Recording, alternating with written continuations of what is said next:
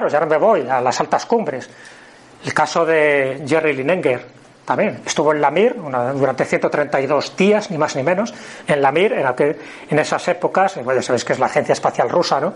En 1997, mucha gente describe la Mir como, un, como una chatarra que está en el espacio, o sea, consideran que tiene una seguridad mínima. De hecho, él, en esos 134 días que estuvo, tuvo tres accidentes, uno de ellos un incendio interior, otro un mal acoplamiento, en fin, tuvo tres accidentes en los que se jugó la vida. Pero él cuenta que no en uno de estos accidentes, sino bueno, cuando estaba precisamente haciendo sus ejercicios en, uno de los aparatos que ellos tienen para precisamente para eso, para crear eh, masa muscular, según él se le aparece su padre fallecido. Y cuando él tenía esa sensación de decir, bueno, ¿qué hago yo aquí? Me estoy jugando la vida, ¿esto para qué sirve? Su padre fallecido le dice esa frase, Jerry, lo estás haciendo muy bien, estoy orgulloso de ti. Y él le identificó esa voz como la de su padre fallecido y él es lo que él le insufló unos ánimos, una, energía para decir, bueno, hay que seguir, tengo que acabar esta misión y a pesar de que estoy metido en, una, en un cacharro, en una hojalata donde me estoy jugando la vida continuamente, pero sé que mi padre esto lo está agradeciendo y algo estoy haciendo positivo, no solo para mí, sino también para la exploración espacial. O acordaros lo que pasó también en el 11 un caso también que recoge, por cierto, Javier Pérez Campos, el de Ron Di Francesco, ¿Qué es lo que recoge? No sé si conocéis, porque esto salió también en Cuarto Milenio, en fin, se le entrevistó. Un caso estremecedor, porque él estaba, estaba en la Torre Sur cuando este Boeing 767 choca contra esta torre y al final, ¿qué ocurre? Que todos los que estaban por, por, encima de una determinada planta, prácticamente todos murieron, ¿no? Él estaba en la planta 86, sin embargo, el impacto fue en una planta más baja. Muy pocos sobrevivieron de los que estaban por encima de la planta 75. Bueno, pues él aún así eh, con un edificio en llamas, eh, con un caos tremendo, con un humo que no podía ver, él dice que nota una voz, otra vez, la voz, esa voz espectral, sobrenatural, espiritual, que le dice, cuando ya estaba tirado, un poco inhalando ese humo que prácticamente le estaba ahogando, le dice, levántate. Y además le llama por su nombre, Ron, levántate, sigue. Y durante, dice que 10 minutos él va bajando poco a poco cada piso, de mala manera, porque os podéis imaginar en el estado que estaba según el, derrumbe que se había producido en el 11 pero le va acompañando durante los 10 minutos esa voz y le va siguiendo la voz para decirle qué camino es el que tiene que seguir, porque hay sitios donde tenía que buscar como otro tipo de sendero para poder seguir bajando. Evidentemente, todo aquello estaba casi en ruinas. Bueno, pues la voz dice que le ayudó a sobrevivir y él lo contó. Cuando estuvo en el hospital, cuando había pasado seis días, cuando él ya estaba sin ese estrés postraumático, él contó esta experiencia de la voz que le salvó justo en este incidente. Bueno, voy rápido porque vamos un poco mal de tiempo. Las damas protectoras, puesto hay multitud de advocaciones marianas, porque muchas de esas damas protectoras, luego el testigo las identifica como si fueran la Virgen del lugar determinado. ¿no? Bueno, en este libro, os lo recomiendo, uno de esos libros que he escrito, además en colaboración con Javier Sierra, con el Premio Planeta, pues contamos varios casos. Hay un capítulo dedicado a las entidades protectoras y contamos casos de de personas que investigamos y que entrevistamos nosotros personalmente, como por ejemplo el caso de Antoñita Tamayo. Ahí aparece la referencia de cuando ella fue encontrada. Llegamos, pensamos que era una leyenda urbana lo que había en aquel momento, es decir, el caso básicamente es niñas que se extravían siempre en una noche fría de invierno y esa niña al final aparece uno, dos o tres días después sana y salva, cuando lo lógico es que hubiera muerto por el frío o hubiera muerto por alguna alimaña de la zona, ¿no? Porque estamos hablando de alta montaña donde a saber lo que te puedes encontrar, o sencillamente caer en un pozo o caer al vacío. Bueno, en el caso de Antoñita Tamaño, Tamayo, ahí vimos, bueno, es el corte de prensa que hubo en su época. Veis un poco ahí las referencias que había, porque me parece que es muy significativo. Los periódicos se hacen eco del testimonio real de lo que pasó en aquel momento, que todos consideraron un milagro. Aquí la estuvimos entrevistando, esta es una imagen más, más actual de la época en que la entrevistamos nosotros, y no lo identificó, eh, ella por supuesto ya tenía cuatro años en aquel momento, pero sus padres no lo identificaron en este caso con ninguna virgen, ni con ninguna entidad espiritual, sencillamente pensaron que algún ente, algún ser especial la ayudó a sobrevivir durante esos días. Estuvimos entrevistando a Trinidad Collado, que la pasó, porque en el caso de, de Antoñeta fue en Arroyo Sujaya, en Albacete. En el caso de Trinidad Collado fue en el Picazo en el año 1943, cuando ella era una niña, evidentemente ya mayorcita, nos contó también una experiencia estremecedora y también en este caso como una entidad, una dama blanca, una dama protectora, pues la ayudó con su delantal, ella dice que estaba pasando frío, pero que esta dama que apareció de repente la ayudó a resguardarse en este delantal y bueno, pues la gente del pueblo lo interpretó que era la Virgen del Rosario porque le hicieron un reconocimiento por la iglesia y dijo, ah, pues esta es la que se parece. Bueno, pues ella identificó, una niña identificó que era la Virgen del Rosario. En el caso de, Encarnación Hernández, que fue el caso de su madre, está su hija, en 1896, en Rojales, en Alicante, lo mismo, a un caso muy parecido, y, el pueblo lo identificó con la Virgen del Carmen y por eso nos enseña eh, el cuadro de la Virgen del Carmen. Además ocurrieron muchísimos más fenómenos sobrenaturales en esta localidad de Rojales, donde también hay leyendas de encantadas que dicen que se aparecen durante la noche de San Juan. Bueno, y por poner un caso más moderno, ¿no? En el 2019, en el caso de, estamos hablando de Argentina, la provincia de Córdoba, en esta localidad de San Juan, en el desierto de San Juan, este niño, Benjamín Sánchez, se extravió, cinco años tenía en ese momento, se extravió y lo estuvieron buscando, buscando, buscando. Pensaban que estaba muerto porque aquello es un, bueno, socarral lo que hay en esa zona de, de Argentina. Y cuando aparece, cuando lo encuentran, después de esas 22 horas angustiosas, totalmente perdido, ya digo, una zona donde es muy difícil vivir y más, bueno, y sobrevivir durante esas 22 horas, porque él luego se supo que estuvo caminando durante 21 horas sin parar, pero dando vueltas, totalmente desorientado. Pero cuando ya por fin le rescata, que estaba ahí cobijado debajo de un árbol, y le preguntan qué ha pasado, él dice algo muy significativo. Dice que pasó miedo, que pasó frío, pero que hubo un momento en que llegó el hombre de la bolsa. Y el hombre de la bolsa no era tan malo como le habían dicho, sino que le cuidó y le protegió el hombre de la bolsa. El hombre de la bolsa era un poco lo que a él le metía el miedo, ¿no? Es un poco como el hombre del saco. Entonces, él, a la persona que se le aparece, él lo identifica como el hombre de la bolsa, pero no como, como la persona mala que le que estaban contando sus padres en los cuentos y en los consejos que le daban, no, no, como alguien bueno. Claro, ¿qué identificó la gente de San Juan, ya digo, de esta zona de la provincia de Córdoba, en Argentina? Lo identificó con el cura bronchero. El cura bronchero, el cura gaucho, es una persona que murió en 1914, que le han beatificado en el 2016 y que es un, hasta, hasta el momento de ser beatificado y canonizado, era un santo popular. Entonces, y además iba con un zurrón, iba por los lugares ayudando a la gente, en fin, dándoles comida o recogiendo también pues eh, en seres para luego entregar a los más desfavorecidos. Entonces pensó que el niño cuando hacía alusión al hombre de la bolsa, a lo mejor era el cura bronchero que se apareció, este cura gaucho, se le apareció para ayudar al niño y que no muriera en esas circunstancias extremas. Bueno, pues ya sabéis que los ángeles protectores los hay en todos lugares. En España yo he recogido también en varios artículos y en libros estos casos, ¿no? como los triunfos de San Rafael en Córdoba, en Córdoba, España, en este caso, lo tienen ahí siempre, hay varios triunfos, hay varias columnas de San Rafael diciendo que San Rafael cuando se le apareció a Andrés de las Ruelas, a un sacerdote en el siglo XVI, dijo que mientras esto estuviera, nunca llegarían las epidemias, nunca habría peste en Córdoba, por lo tanto lo tienen como un ángel guardián, un ángel protector que es San Rafael. Y para que veáis, hay mucha gente que lo desconoce, pero también España tiene su ángel guardián. Entonces hicieron láminas en el siglo XIX y a principios del siglo XX para demostrar el ángel guardián, el ángel protector que estaría protegiendo también a España. De estos hay muchísimos testimonios. Bueno, voy terminando, ya digo que voy muy rápido, pero bueno, el tiempo es lo que hay y luego quiero que haya también tiempo para preguntas, incluso para alguna experiencia si tenéis. ¿Qué explicaciones podríamos dar?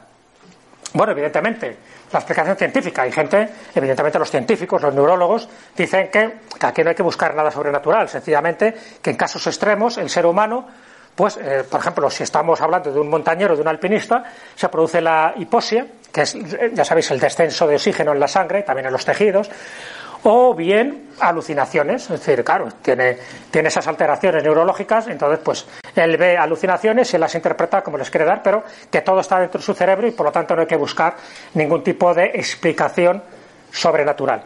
Luego estaría la explicación daimónica, que sería un poco el genius loci, el genio del lugar, es decir, que hay sitios donde parece que están protegidos por una entidad, por un numen, de ahí lo de lo luminoso, y que si tú estás en su entorno, en su territorio, pues acabas siendo ayudado por él, sobre todo si son niños, si son personas indefensas, si son personas que han estado allí sin quererlo ni beberlo. Bueno, pues posiblemente esa sería una explicación, es decir, el genio del lugar, esa entidad es la que te ha protegido, la que te ha salvado en los momentos cumbres y en el Himalaya y tanto en, los Andes como pueden ser los Apus, pues serían esas entidades que te estarían protegiendo.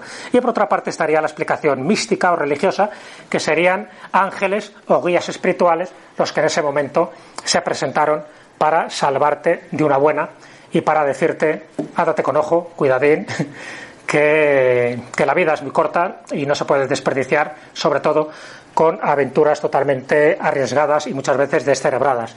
Bueno, aquí estamos donde estamos. Elegir vosotros la explicación que os parezca más conveniente. Cada uno tiene sus defensores, pero yo he contado casos donde se van mostrando creo que, ya digo, con muchísimos detalles, con muchísimos elementos. Ahí he puesto los libros para aquel que los quiera tener y leer, donde eh, al final hay que quitarse el sombrero de que llamémoslo el factor tercer hombre, llamémoslo el efecto ángel, desde luego algo ocurre, algo pasa, algo hay para que tantas personas, tantos miles y miles y miles de personas han tenido una experiencia similar.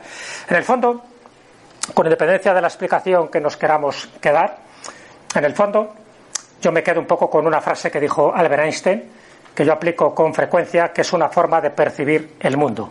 ¿Qué es esta? Solo hay dos formas de vivir tu vida. Una es pensar que nada es un milagro, la otra es pensar que todo es un milagro. Cada uno que elija la opción que le parezca más conveniente en función de sus experiencias, de sus sentimientos, de sus emociones y de aquello que ha vivido y lo más importante, lo que aún nos queda por vivir, que suele ser mucho más divertido y mucho más intenso.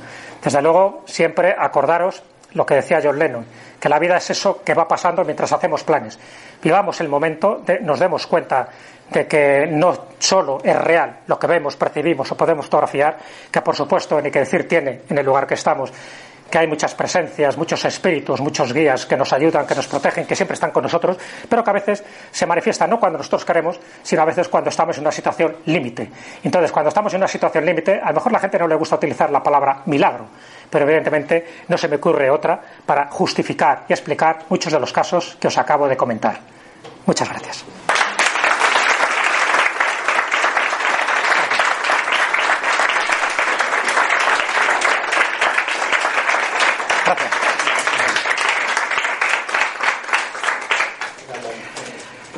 Bueno, son y cuarto, creo que hay media, tenemos que dejar el sitio, por lo tanto, sí me gustaría, o bien alguna pregunta que queréis hacer, o algún testimonio de algo que os haya pasado a vosotros, o alguien muy cercano a vosotros que queráis compartir. Yo creo que este es el momento y este es el lugar. Bueno, yo voy decir una cosa. Es un detalle pequeño. Eh, bueno, hace unos, como cosa de un año, estuve haciendo unas pruebas de urgencia. Yo no sé por qué, bueno, casi como mandan de urgencia. Y bueno, me preparado una cama y bueno, chocó mucho que, me dijeran que me tenía que quedar ahí para hacer unas pruebas. Me dieron el pijama y me puse una, en una habitación pues, para hacerme pruebas. Y bueno, yo la verdad es que me encontraba bien. Bueno, pues, que al cabo de un rato me cogen del tobillo. Y noté yo como si me dijeran que, tranquilo, que no pasa nada. Digo, la verdad es que estoy bastante tranquilo. Pero no sé es que me cogieron del tobillo derecho. Yo pienso que en los hospitales, los mismos, en los mismos hospitales, debe haber entidades colaborando y ayudando. Hay cantidad de casos en los hospitales. No he querido tocar el tema hospitales porque eso daría para otra charla. Pero evidentemente entiendo que era una mano invisible, tú no llegaste a percibir nada, ¿no? Yo, eh, yo, percibí que me tocaban. Sí, pero que no vistes nada, no, vistes a ninguna. Nadie físico. Claro. Pues ahí tenéis un caso, efectivamente. En los hospitales hay muchísimos de estos testimonios, hay muchísimos casos. De hecho, en este libro de Javier Pérez Campos, Los Guardianes, también se cuentan casos de hospitales. Claro, lo curioso de esto es luego la interpretación que da el testigo, o que da la familia de ese testigo. ¿no? Entonces, si tienes unas creencias religiosas cristianas y en concreto católicas, pues normalmente, según cómo sea la entidad, pues la identificas, pues ah, ha sido la Virgen del Socorro que seguro que te ha ayudado en estos momentos. o bien ha sido tu tío, tu abuelo fallecido, que es, el que te ha estado defendiendo contra esto. Es decir, que luego cada uno intenta dar una explicación a aquello que, sin embargo es palpable.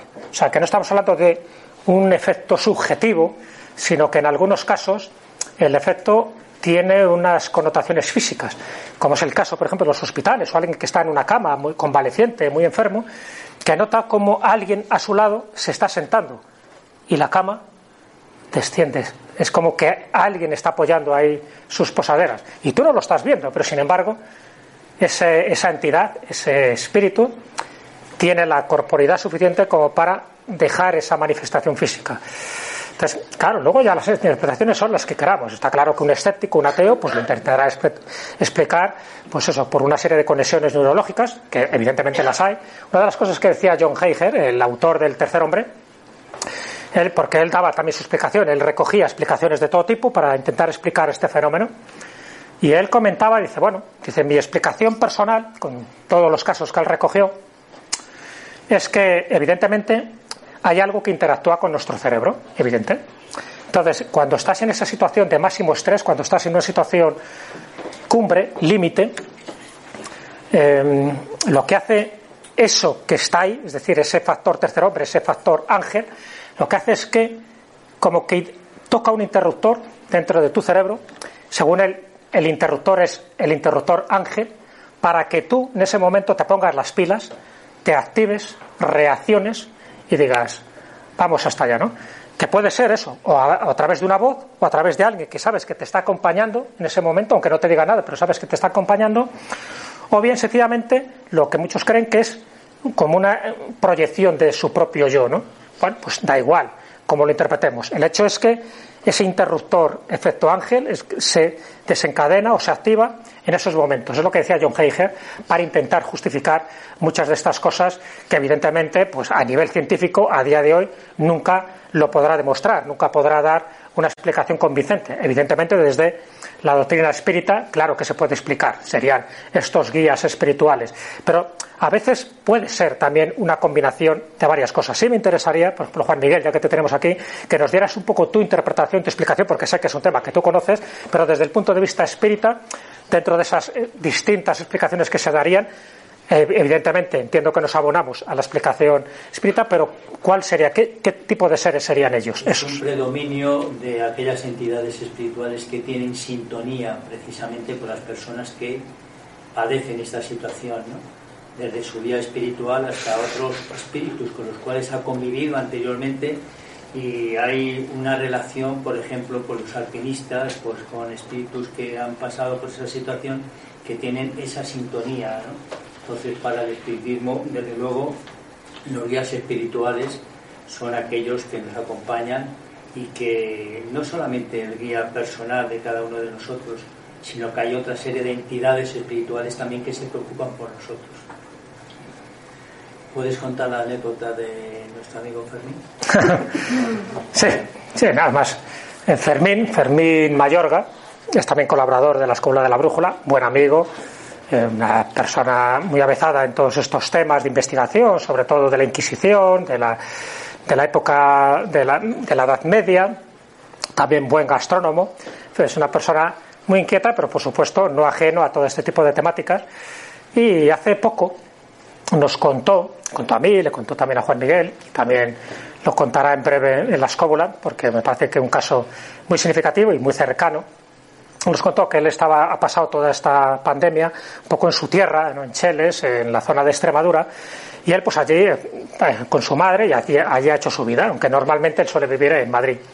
Entonces dice que uno de estos días, estoy hablando de un caso que ocurrió ahora un mes, no mucho más, y que él estaba con su coche conduciendo para ir de un sitio a otro, ¿no? Para buscar una serie de cosas y que cuando iba conduciendo, bueno, pues con la mala, con la fatalidad de que le entra un abejorro en el coche, él tenía la ventanilla bajada y ese abejorro le pica en, creo que en la frente, en el carrillo, bueno, el, hecho es que el picotazo evidentemente le despista, pega un volantazo y ese volantazo cuando iba por la carretera hace que se salga de su carril y se, estampare contra un árbol.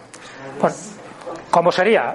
El choque del árbol, que el árbol le dejó como siniestro total, igual que, igual que el coche. Pero él, bueno, se da la vuelta al coche y él queda, pues eso, totalmente ladeado y con el cinturón que tenía de seguridad no se lo podía desprender, tal como quedó. Entonces, claro, él estaba en una situación angustiosa donde no podía salir del coche a pesar de que él notaba de que no había salido mal parado a pesar de lo estrepitoso del accidente. Porque ya digo, se sale y, el árbol le deja escuchuflado. Al final pide ayuda eh, y en un momento dado se acercan allí unas personas para ayudarle, porque claro, ven el accidente y ven que él está en una situación muy precaria y medio colgando con el cinturón de seguridad. Colgando como un chorizo, como él decía textualmente, estaba colgando como un chorizo. Le salvan, quitan el cinturón de seguridad, le sacan de allí, le preguntan qué tal estás.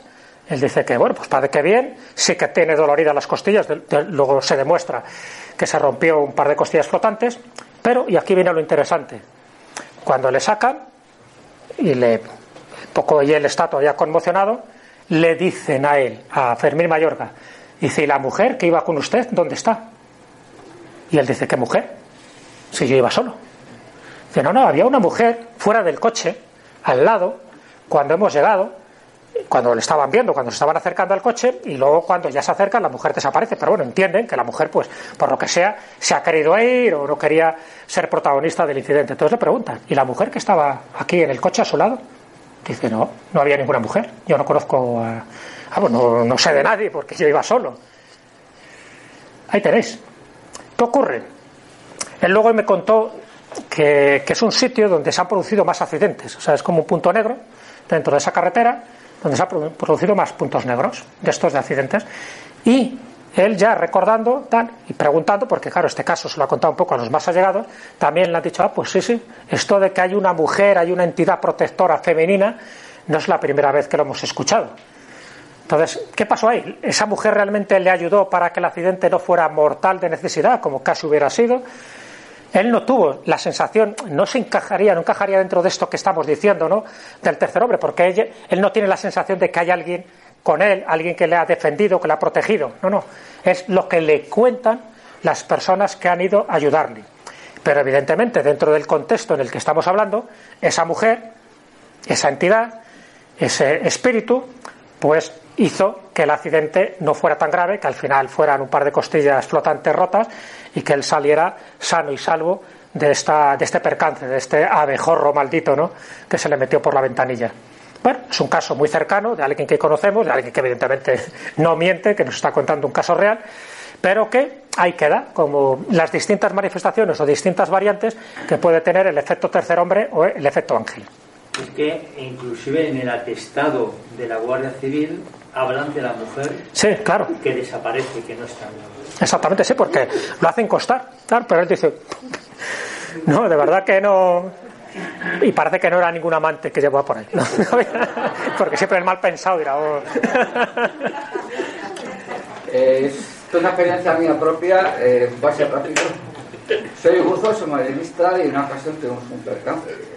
Fuimos a un pecio y, y bueno, hubo dos grupos. Yo me quedé con el grupo del capitán, vamos a decir, que llevaba la expedición. En este caso, eh, se nos pasaban los tiempos para no entrar en descompresión y parece ser que el, ordenador yo llevaba profundímetro y el capitán llevaba un, un ordenador.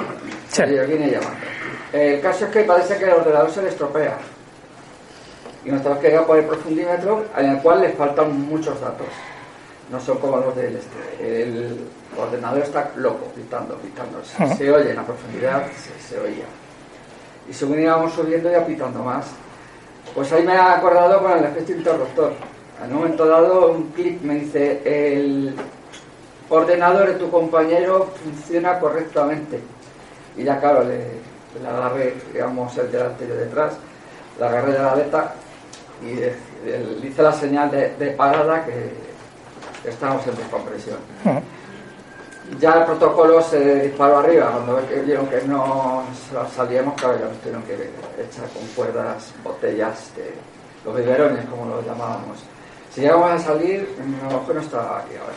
Fue me acordado por el efecto interruptor. No es que si sintiese la, presencia, porque es que luego ya de alguna forma muchos las notamos casi tan constantemente que si aparece otra no nos damos cuenta, ¿no? Mm. Tampoco es que ocurra todos los días, ¿no? Pero no es algo que sorprenda, pero sí el efecto interruptor con un mensaje tan importante. Yo estaba también muy convencido de que su ordenador está averiado.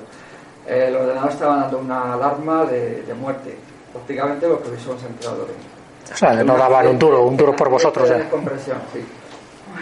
Bueno. Pueden desenvolverse de diferentes formas unos u otros, ¿no? Sí, sí, claro, encajaría perfectamente en esta casuística, efectivamente. Eso también, pues, han mencionado el caso de submarinistas, aunque se habla más de alpinistas, bueno. Sí, no, los hay, los hay, submarinistas, claro. Hay, problemas, y ahí no había ni caso de hipoxia ni nada, que no tuvimos Nada. ningún percance de, de respiración ni de gases. Y yo era, pues, para corroborar un poquito. el- Pues un caso más. Pues digo que hay miles, millones de casos, algunos han quedado reflejados. Es verdad que también en función de, de la persona o el protagonista, cuanto más mediático, más trascendencia tiene. El caso, por ejemplo, de Carlos Pauner, que es uno de los grandes alpinistas que tenemos, el caso de Miguel Ángel Tobías, pues tuvieron bastante repercusión dentro de, los ámbitos en los que ellos se mueven, pero tuvieron. Pero cuántas personas que sin tener esa repercusión mediática han tenido una experiencia similar no lo han podido contar. Esto es algo muy sencillo que me ha pasado, pero para mí muy importante. Yo estaba quieta y entonces me, me dieron dos pasos así laterales. Y en ese momento se cayó un chico que traía unas cajas llenas de sandías y melones, pero me rozaron así. Y yo con una paz y una tranquilidad que me asusté. No me pasó nada porque me dieron dos pasos para la derecha. Ya está, así de simple, pero que yo lo noté y además... Pero tuviste una sensación de que alguien te protegió en ese momento. Es que, es que, es que fueron dos pasos, además no para atrás o para adelante o andar, no, no, así me retiraron. Sí, como si tuvieran dan un pujoncillo, ¿no? Totalmente. Como diciendo, quítate de ahí que, que corres peligro. Luego, mm, Después de todo lo que cayó, que me, que me cayó así, el chico asustadísimo, pues yo tenía una paz y en ese momento dije a mi ángel de la guarda, muchísimas gracias porque, pero con muchísima paz, muy simple, pero vamos, yo lo viví, me gustó muchísimo, estuve unos dos días mm, dando gracias. Has citado una palabra clave, el ángel de la guarda. En eso que ahora ya no se utiliza tanto, que siempre hemos utilizado cuando rezábamos de pequeño, ¿no? El ángel de la guarda y tal. El ángel de la guarda. Para mucha gente, todo esto tendría que ver con ese ángel de la guarda, entendido también como cada uno lo entienda, pero dentro del mundo cristiano, dentro del mundo católico, el ángel de la guarda sería uno de los que tiene esa especial preponderancia ¿no? a la hora de, de defenderte, de protegerte, como si todos tuviéramos ahí un defensor. Ya te digo, hay otros que dicen que, que aparte de tu ángel de la guarda es también los seres que están en el lugar donde te ha ocurrido ese accidente, ¿no? sobre todo cuando estamos hablando de, de lugares marítimos o lugares de altas montañas, para que también hay espíritus que protegen ese lugar y que si, como esos niños o esas niñas, ¿no? Si estás por allí, aparece esa dama protectora, pero son como genios Loki, es decir, los romanos hablan de genios protectores de ese lugar, de ese entorno. Lo que no sabemos es el ámbito que tiene ese territorio, pero ahí te protegen. Por eso era muy importante cuando entrabas en lugares sagrados hacer tus oraciones, hacer tu reverencia, hacer tus ofrendas, es decir, pedir permiso a la entidad guardiana de ese lugar. Eso era importante. Eh, lo mismo es una pregunta, Jesús.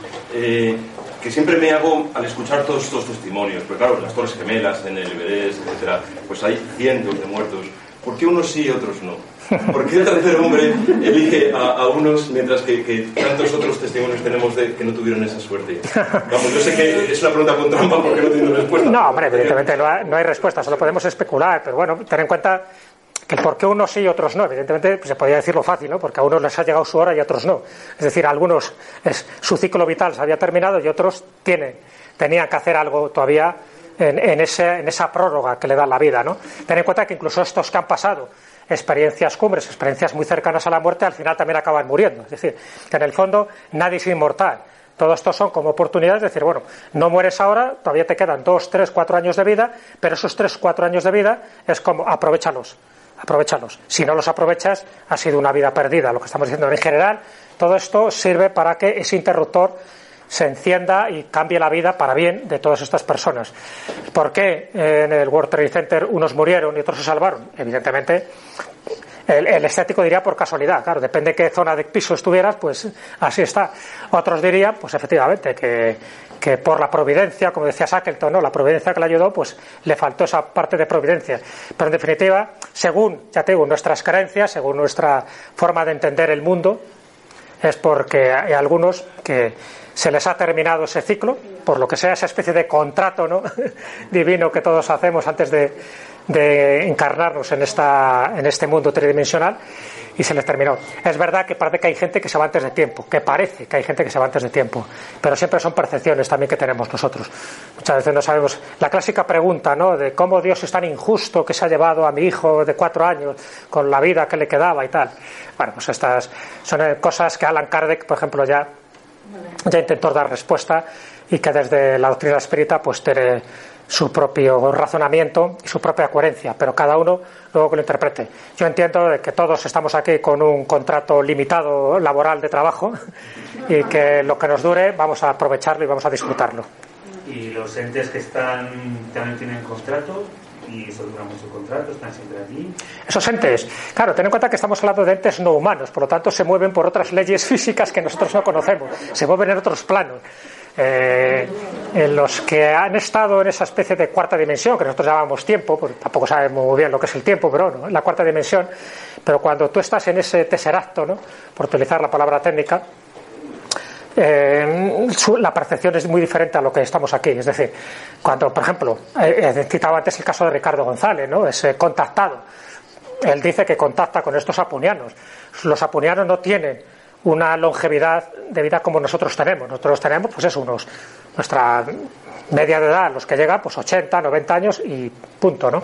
Sin embargo, estos son seres que, que con nuestra cronología durarían cientos de años. Entonces, ¿qué pasa? ¿Que están hechos de una materia distinta? Pues evidentemente. Entonces ahí sí que se nos escapa porque es muy difícil entender, igual que pasa con la famosa novela de Plalinandia, es muy difícil que un ser de dos dimensiones entienda lo que es un ser de tres dimensiones.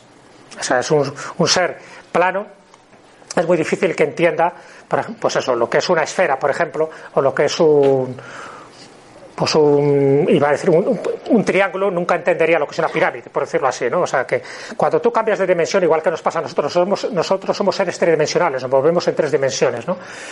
Cuando nos volvemos en la cuarta, que es el, tiempo, a partir de ahí nuestra percepción cambia. Por eso los orientales consideran que el tiempo es circular y en Occidente pensamos que el tiempo es lineal. Lo contamos de pasado, presente y futuro. Para ellos no.